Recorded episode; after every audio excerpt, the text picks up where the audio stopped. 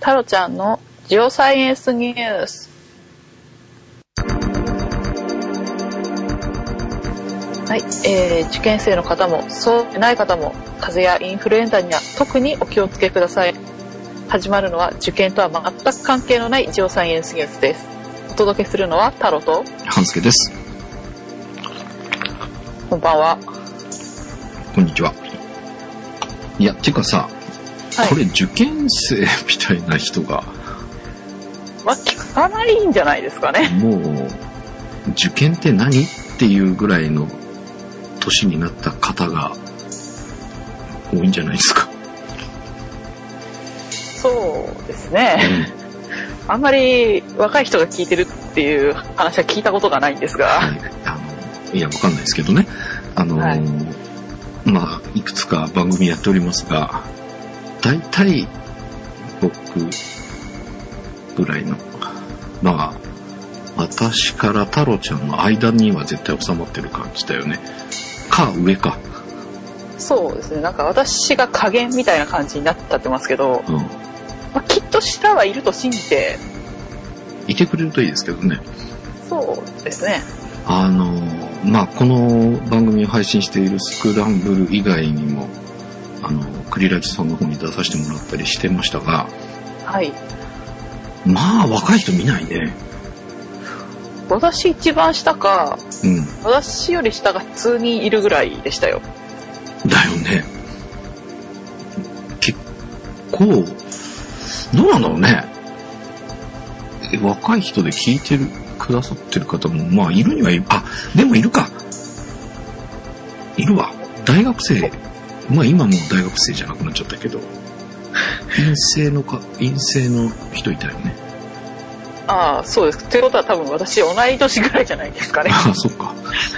まあまあ、そんなもんか、やっぱり。加減がそこら辺か。多分。ですね。はい。えー、まあ、受験生を持つ親御さんとか、そんな感じかもしれないね。そうですね。まあまあ、でもこれ配信する頃にはもう終わってるよ。え、ああ、センター試験は終わってますねあ、。そっか。センター試験の次がなんだっけ本番いや、あの二次試験とか、うん。あの国立国公立大学だと前期試験中期試験後期試験がありますえ、そんなにあるのいや3回もチャンスがあるんですよそれ3が個、大学が受けれるんですからああ、そっかそっか。え、それが、どれぐらいの時期なのえーっと2月あ、じゃあ3、月あ、じゃあ配信されたる、た後か。そうですねじゃあ頑張ってください。頑張ってくださいぜひ、いい結果に出ますように、お祈りしております。あの、この間、他の番組でで話したんだけど、あの、はいこの時期になるとさ、はい受験生向けデザインのものが多くならない。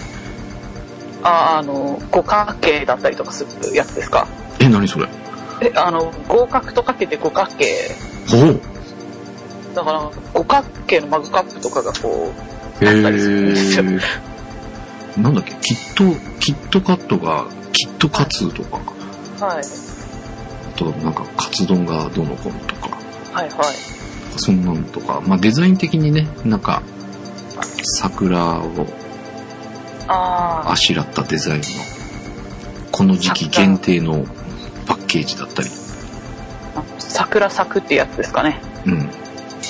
あの、まあ、まあ言ってしまえばラジオで話をしたんですが、カップラーメンもそういうのがいろいろあって、そうですね、あのチキンラーメンかなんかがカップラーメンでなんか合格受験生向けのチキンラーメンだねはあいそんなのあんのポカポカジンジャー味とかほう。ガーリック味だったかななんかもう一つとかほう。まああの体が冷えないようにという夜食あ、夜食向けなんだ。いいよね。なんか、その、受験、まあ、大学は受験してないんですけど、まあ、高校受験の時に、あの、夜食が楽しみで勉強してたようなとこあったからね。すいませんあの10時には寝てましあ、そうなんだ。ええ、夜中、ラジオをつけながらとか、そういうことはしてなかったた しないですね。ええ遅くても12時に空いてたので、あそうなんだ。で3時ぐらいまでなんか、勉強してるんだかラジオ聞いてんだかわかんないけ ど、夜食は食べるみたいな。だって3時まで起きてたら次の日学校行けないですもん。眠くてあーいや、でも言ってたな。え、3時までやって、たまに部活の朝練に顔出してみたりしながらやってたけどね。ハスケさんすごい体力ありますね。ああ、その頃はね。いやー、私その頃だって、日に8時間以上寝ないとうん、体が辛かったですもん。ああ、今俺そんな感じ。もう3時間4時間の日が続くともう、うん思考回路ゼロみたいな。すぐ風邪ひいちゃうんですよ。あ、そうなんだ。弱っちかったな。あの睡眠時間がこう減ると、うん、すぐに体調に出てきて、うんなんか風邪ひいたりとか、うん、熱出して寝込んだりとか、うんそんな感じですぐダウンしちゃうので、そうか。あ、でも今受験生だから気使うだろうね。体調崩しちゃったりしたら最悪だもんね。本番って風邪ひいてると大変ですからね。ねえ。まあ、大変な時期かもしれませんが、この配信がいつだかわかんないから何とも言えないんだけど、まあ、ひどい試験が、まあ、試験前後ということで、えー頑張っている方、もう、いい結果をゲットされた方、いろいろかと思いますが、この時期ね、いろいろありますわ。なので、その、辛い結果が出たのもあるのえ それは私に聞いてますそうかそうそうそう。あの、最終的には、大学を出てるわけじゃないですか。はいいくつか受けて、俺ない、えあの、っていうのは、俺ないんだよ。落ちたっていうことが。ああ、なるほど。高校受験が3校受けたのかな。はい。で、えー滑り止めもちょっと危険な感じで先生に言われて、全部落ちるのも覚悟していいんだったらその3つにしなさいって言われて受けたんだけど、おー要はあの、はい。はいなんだっけ、学費とかさ、はい。受験費受かっても試験料だけで OK なとことかあるじゃん。はい。試験受けたら落ち、あじゃないや、合格したら入学費まで払わないといけないところとか、はい。だけど、あの、第一志望に行くんだったら、入学しなくてもそのお金を払わなきゃいけませんよ、みたいな。そういう条件を省いていくと、いけ、受験できるのが、俺のラインの上下で下になかったのよ。もっと下に行けばあったんだけど、はい。 はい。あの、自分のラインの近辺で探すと上にしかなくて、これ、この3個にすんのって言われて、まあいいけど、全部落ちても知らないよって言われたやつを受けて、相当脅されたので必死になってたから3時とこまでやってたんだけど、はい。だから結局ね、ダメだったとこもなくて、ああ、全部受かったんですか3個全部受かって、すごいですね、それもまた。そしてもう必死だったもん。全部落ちたらどうしようとか思うじゃん、やっぱり。せめて1校は引っかかってくれないと困りますよね。うんだから、一つぐらい一番少しランク下げてでも選んだらって言われたんだけど、うんちょっとやっぱりね、うちもそんなに裕福ではなかったので、お母ちゃん泣きそうだったから、 とりあえず、いいですってちょっとね、突っ張突っ張ってやってみたら、とりあえずなんとかなったので、まあでも行って、ちゃんと勉強しなかったからし、あんまり意味なかったかなっていう気もするんだけど、高校は私は推薦で入ってるので、試験受けてないんですよね。あ、そうなんだ。はまあ推薦もあの面接があったりして、一応試験は試験だったんですけど、いはいはい。筆記は受けてないので、ほう。であの推薦だと前の年の11月、12月には決まっちゃうので、ええそうなのか。勉受験勉強はしてないんですよ。なるほどね。入学するまでの間に宿題が大量に出て、それをこなさなきゃいけないんですけど、ええ推薦の人ってそういうシステムなのはいまあでもそれしないと、うん。帰った時にものすごい学力下がってるんですよ。へえ。受験勉強しないじゃないですか。あ、あはいはいはいはいは受験勉強した人との学力差が激しいんですよ。い。なるほどね。だから、宿題が出て、えあの、それをやってから来なさいっていうはいはいはになってるんですけど、高校はしてないんですよね。い。へえ。いや、推薦の人ってそういうあれだったんだ。知らなかった。なんか余裕こいて遊んでたけどね、俺の周りは。うんまあ、あの、勉強はしてなかったですね。おーえー、でもその、課題っていうか 宿題みたいにしたんでしょ宿題はやってましたし、うん。まあ、散々脅されたので、なんか、まあ、入ったら大変な思いするぞっていうのは、ああ、はいはいはい。やっぱみんな脅されてるんだ。で大学は3つ受けたんですよお。う私立を1校と、うん、国立を前期後期で3校。うん、で、あの、まあ、普通は、前期が第一志望で、うん後期が第二志望のところを受けるんですね。はいはだい。から前期をチャレンジしてうん、後期は、まあ、滑り止めというか、抑無え。難なところをうん、うん、う多い。ん、だか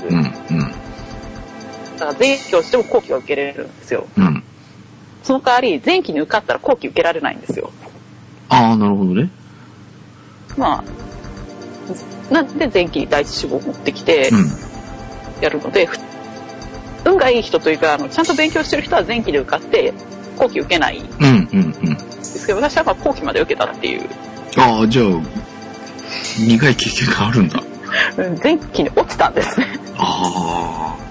え、でもそういうことなんだ。先に受けて、受かったら後期受けられないのか。なんかでも聞いたことあるな。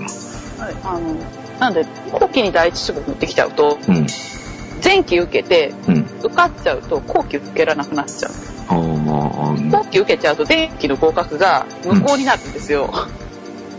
うん、うん、うん。なんで、前期に第一志望を必ず持ってこなきゃいけないっていう。なるほどね。えー、でもプレッシャーがね、第一、第一志望落ち、あ、でもそうか、多少余裕だから、そんなプレッシャーでもないの。あの、プレッシャーがかかる人はやっぱりかかるみたいですよ。そうだよね。まあ、その前にもう私立を受けて、私立はもう決まってるので、あもうー最悪そこに行く。っていうそうかそうか。人もいますし、うん。私も私立が先にもう、もう結果が出てて、うんうん。すっごいあの自分のランクから考えるとすっごい下のところを受けたんで、私立はい。うんうん。近くに、そんな理系の私立ってないんですよ。あ、なるほどね。だから受け入れるところってこう限られてて、はいはいはい。自分の県内に1個あればいいかなぐらいなわけですよ理系の私立大学って、うんうんうん。そんなに少ないんだ。そうですね理系でもなんかこう選ばなければ多分あるんですけど、うん。私が志望したのって地球科学なので まあほぼないですよねやっぱ違くないんだ。ないですねただ関東だったら、うん。あのいろいろあるんですよもちろん早稲田とか、うん。えー、とあと私立どこがあったかなでもなんかけ結構な数あるんですけど、うん地方都市だと うん。まあないですよね。ああ、なるほどね。私はすぐ近所、家からすぐそばにあったんで、うん。まあもうここしかないなっていう、レベルとか関係なく、うんまあそこしかないなっていうので受けた。なるほどね。で、そこの合格はゲットした状態で、はい第一志望を受けて、国立を受けて、うん落ちて、うん。第一志望の国立を後期でもう一回受け直すっていう、え、え、何何第一志望の同じ大学を2回受けてたんですよ、だかそういうことなのら。はい。え普通はランク下げるんですけど、うんうんうん。私はそこに行きたいって。あここに行けないならあの私立でいいって言って。なるほどね。うん。私国立大学を2回受けたんですよ。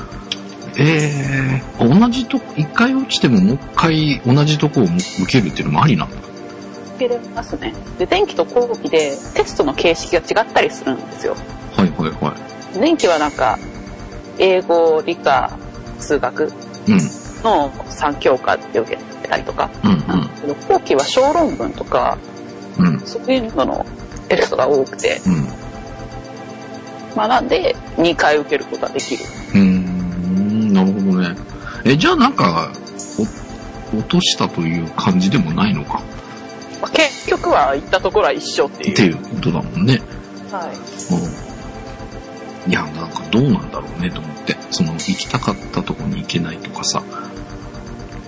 いやーでも、合格発表の、あの、数字が並んでるじゃないですか、うん受験校が。うあれにこう、自分のがなかったっていうのを見る瞬間ってこう、ん。うん。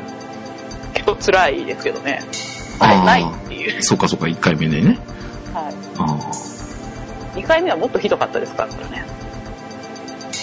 あの、受験番号をあ。うん。探すより先に、うん。担任から電話がかかってきて、うん。お前受かってるぞって言われてからの受験番号を見たんで、 ああ、それちょっとあれだね。まあ、受かってたからいいけどさ、みたいな。感動がなくて、うんうんうんうん。あーそれはあの私が受験番号を見てからにしてほしかったな、この連絡っていう。はいはいはいはい。いやーそうね。でもあの、見に行くのドキドキだもんね。その電話が入っちゃうと。見に、見に行けなくて、あの自宅からネットで、え、 そんなんなの時代は。あ、だって、私自自宅から長距離のところを受けてますから、 あ、そうかそうかそうか。見になんて行けませんよ、そんな。ああ、なるほどね。だから、ネットにうん、うん。何時にあの合格発表がされますっていうのが大学ごとにこうあ発あ。表されてるんですよ。そうなんだ。いやー、なんかそれも便利だけど、ちょっとあれだね。で PDF がこう載るんですよ。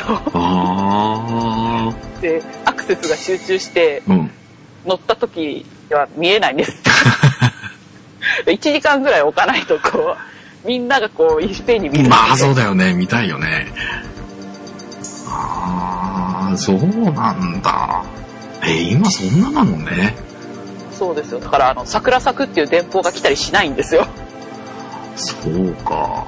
いや、なんかね、俺は見に行くときに、うちの、まあ、中学の同級生が、うちの近所で同じ高校を受けたの。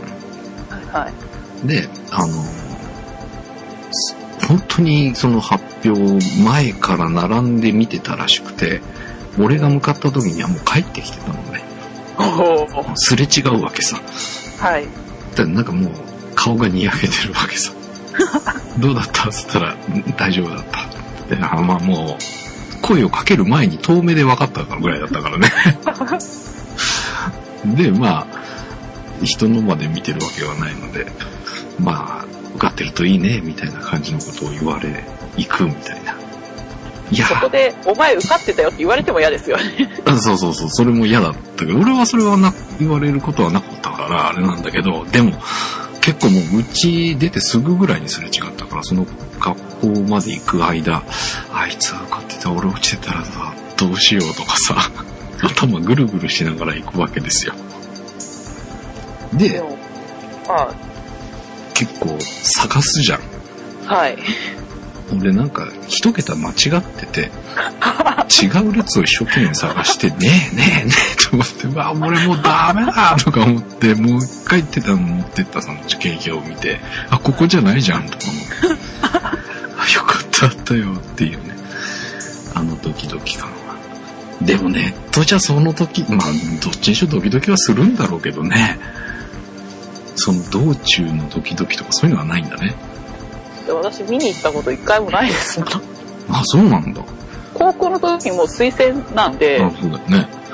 もちろんあのその発表の板みたいなのにこう紙で貼られるうんうん。のにはもちろん番号が載るんですけど、うん。その乗る時にはもう受かってること知ってるの でうん。うんあの他の一般入試の人と一緒に発表されるのでう、ん見に行ったら当然あるんですよ、うん。うんうんうん。あること知ってて見に行ってもあまり面白くもないそっか。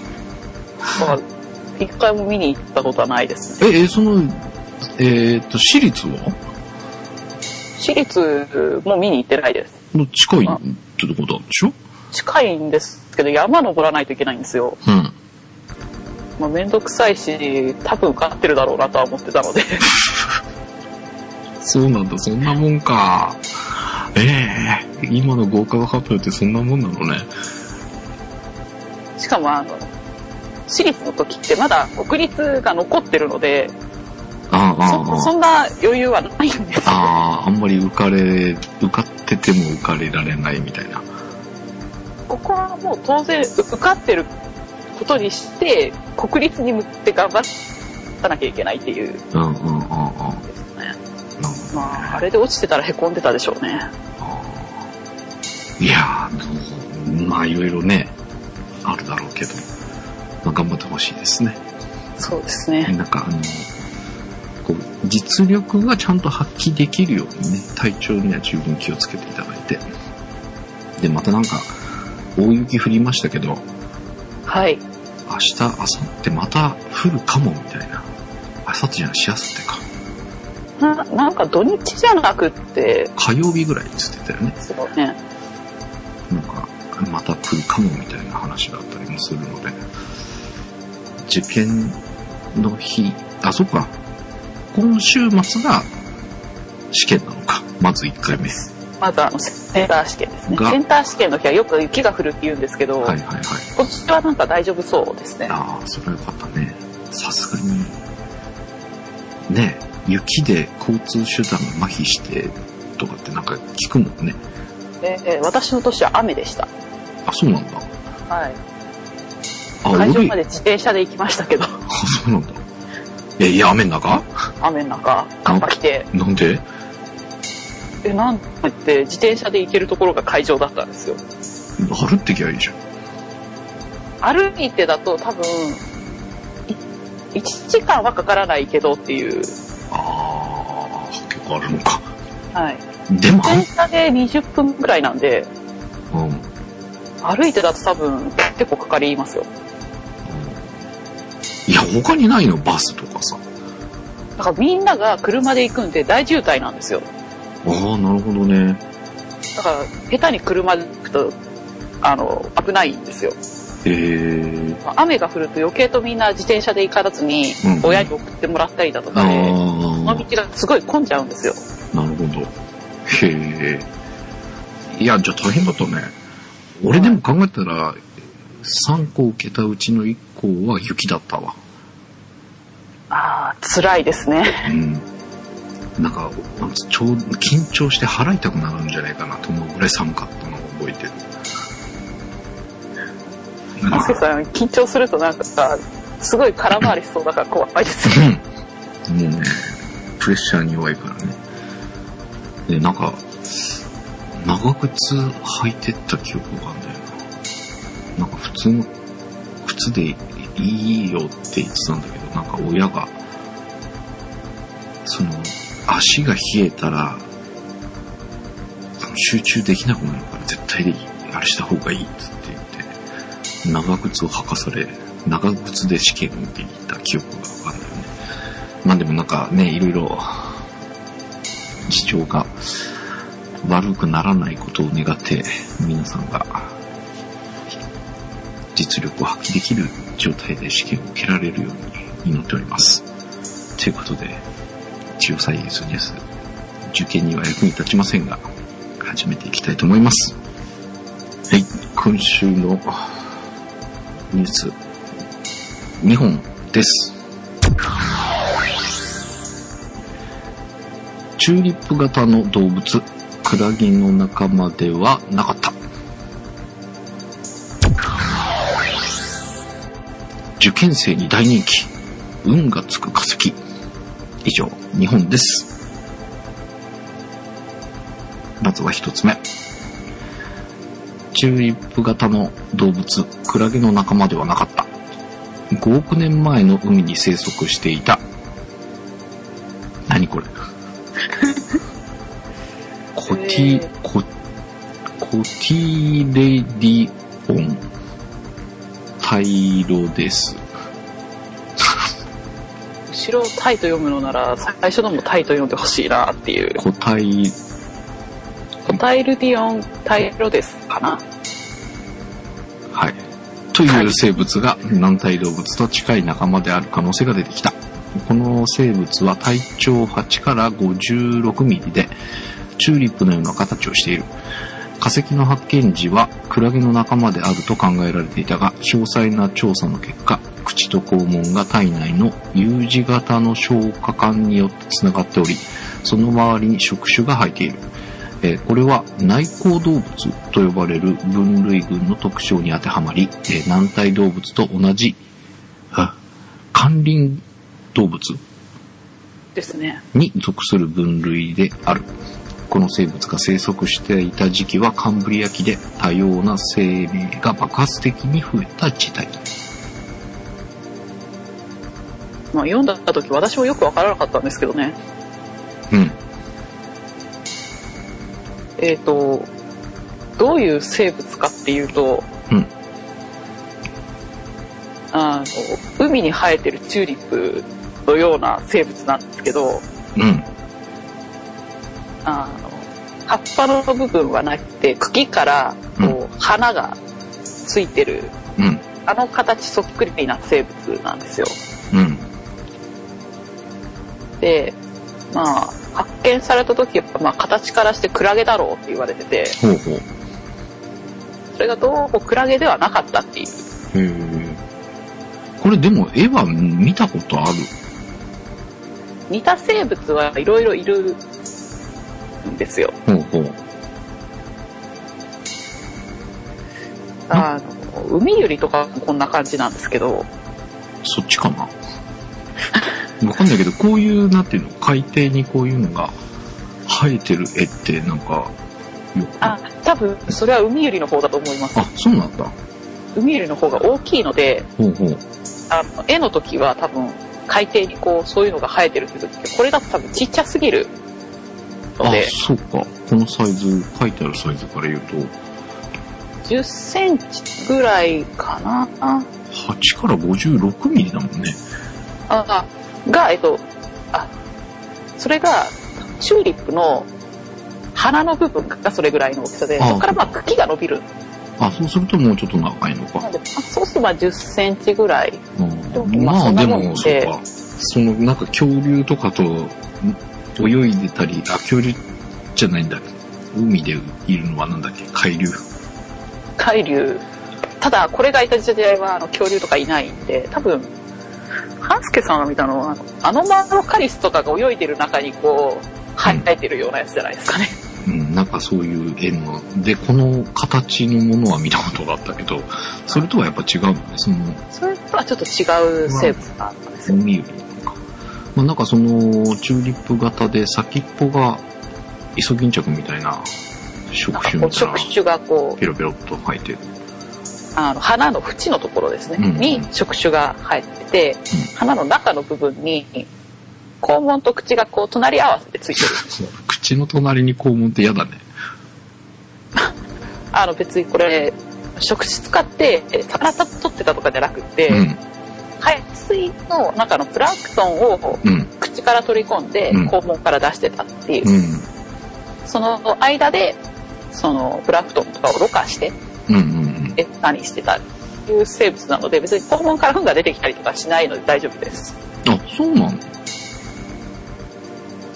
え、え消化して、あは消化したのはまあ一応出るには出るんですけど、海水中の、あの海水中のプランクトンをろ過して、あ、消化したああ、のそがうそのか。まま海水と一緒に排出されてるんで、ああ、そういうことか。ふんっていう感じではないですああ、ね。なるほどね。そういうことね。なので、あの、まあ、口の隣に肛門があっても大丈夫っていう。うん。え、この口と肛門がつながっているっていうことで、クラゲじゃないっていう証明になるってことなのそうですね。で特にこういう風に、あの、触手が生えてて、その中に口と肛門がつながってて U 字型になってるっていうのは、うん。クラゲではなくて、そういう内向動物って呼ばれてうんうる生物に分類さ特れて有る。な、まあ、形。うん。実際に今もいるんですよ、そういう生物が。ほうほう。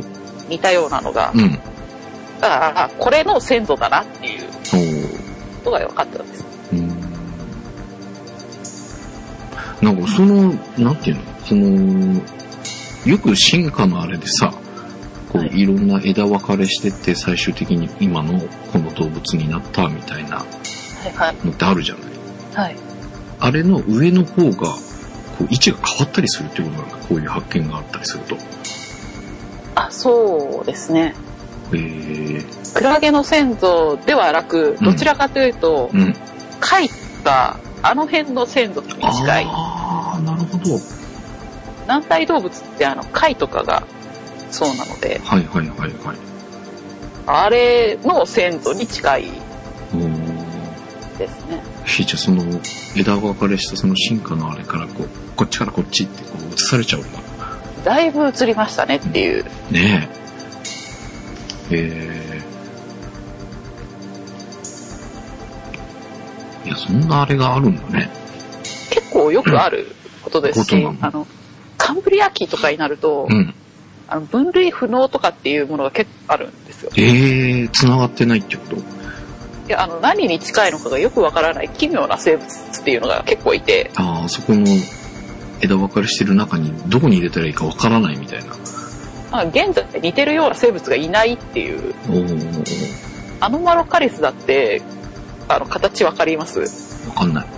えーえーっと なんて言えばいいかなあれは調べる。あの、アノマリアノマロカリス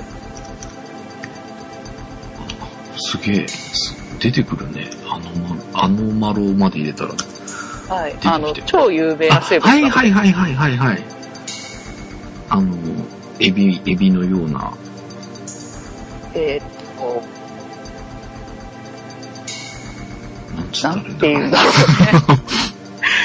まあ、海を泳ぐ生物なんですけど、う。はいはいはなんかエビみたいな触覚をこう持っててい。う、ん。山陽地を食べるんじゃないかとか、うん。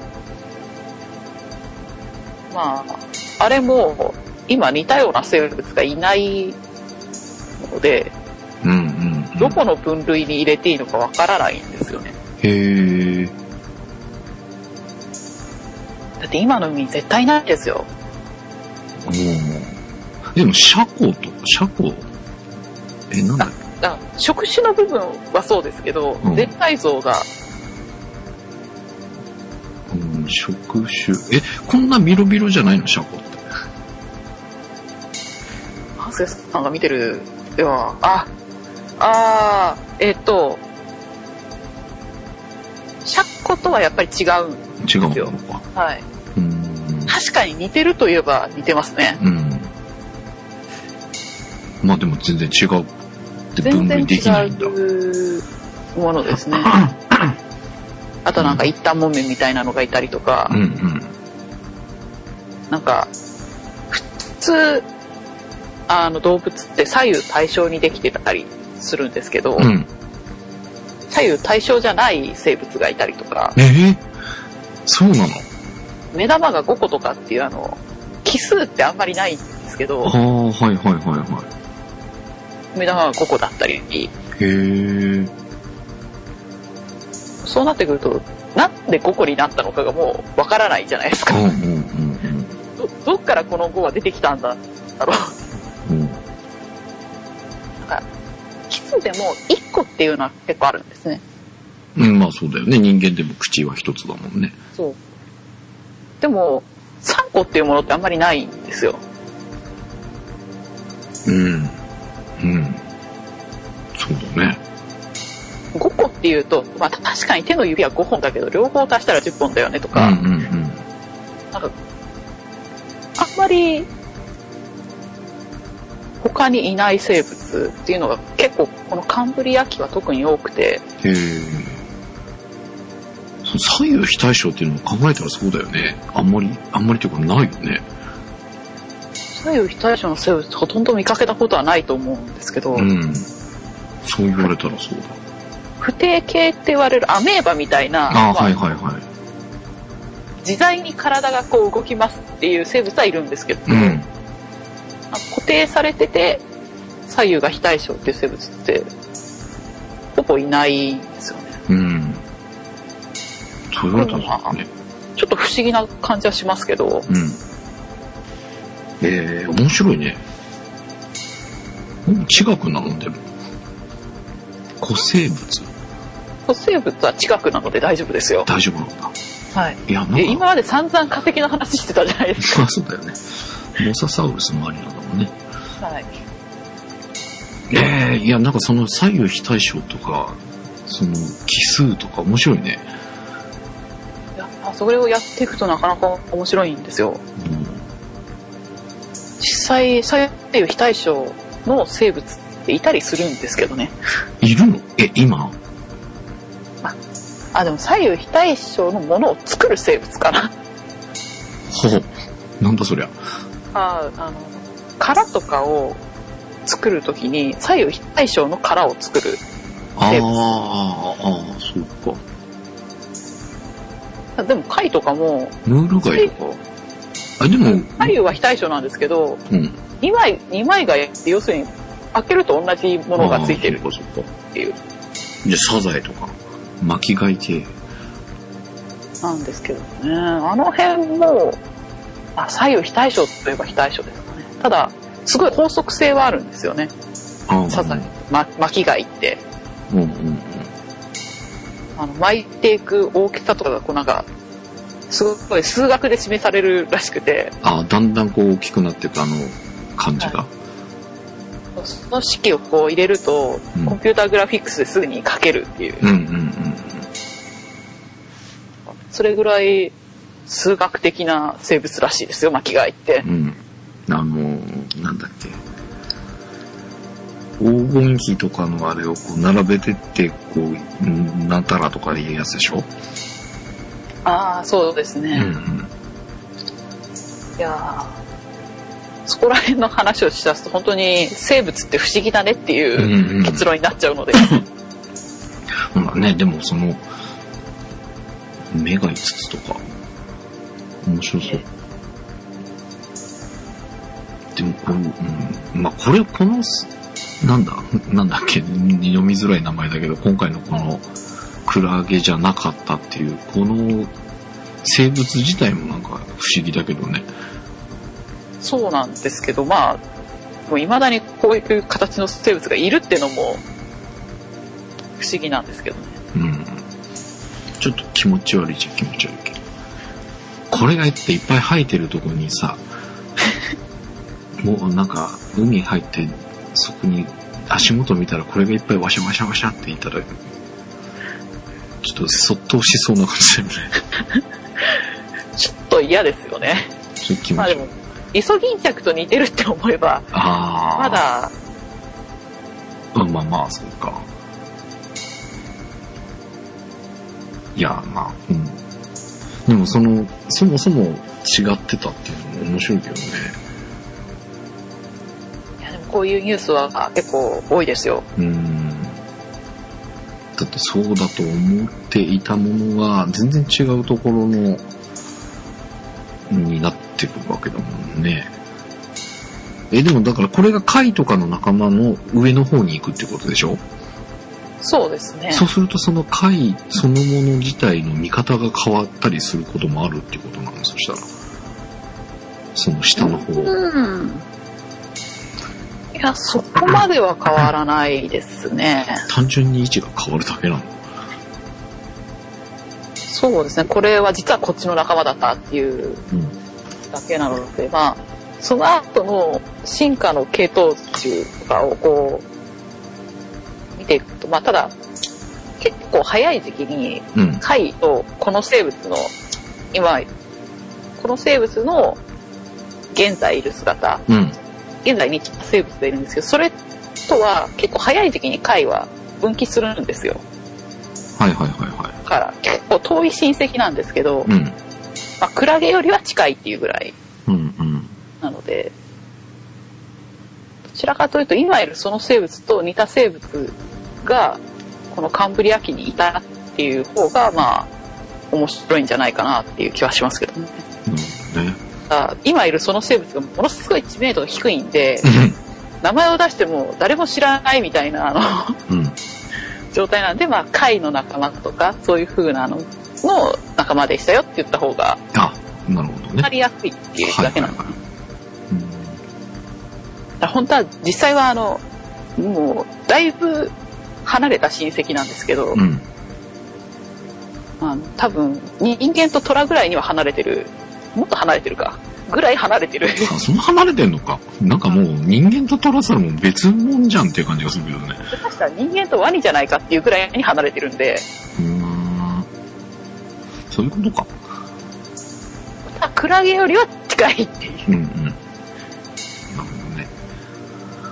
はい。まあなんかこういう、大きく変わ、でもこういうのって、しれっといつの間にか、ずっとこういうニュースを追っかけられてなくてさ、久しぶりにそういう新活みたいな、あれを見たら、あれこれこ、こっちにあるよみたいなの、びっくりしたりしないの ってよくありますよそうなの あの知らずに昔の分類群のまま使ってる人とかも結構いますしねほうほうほう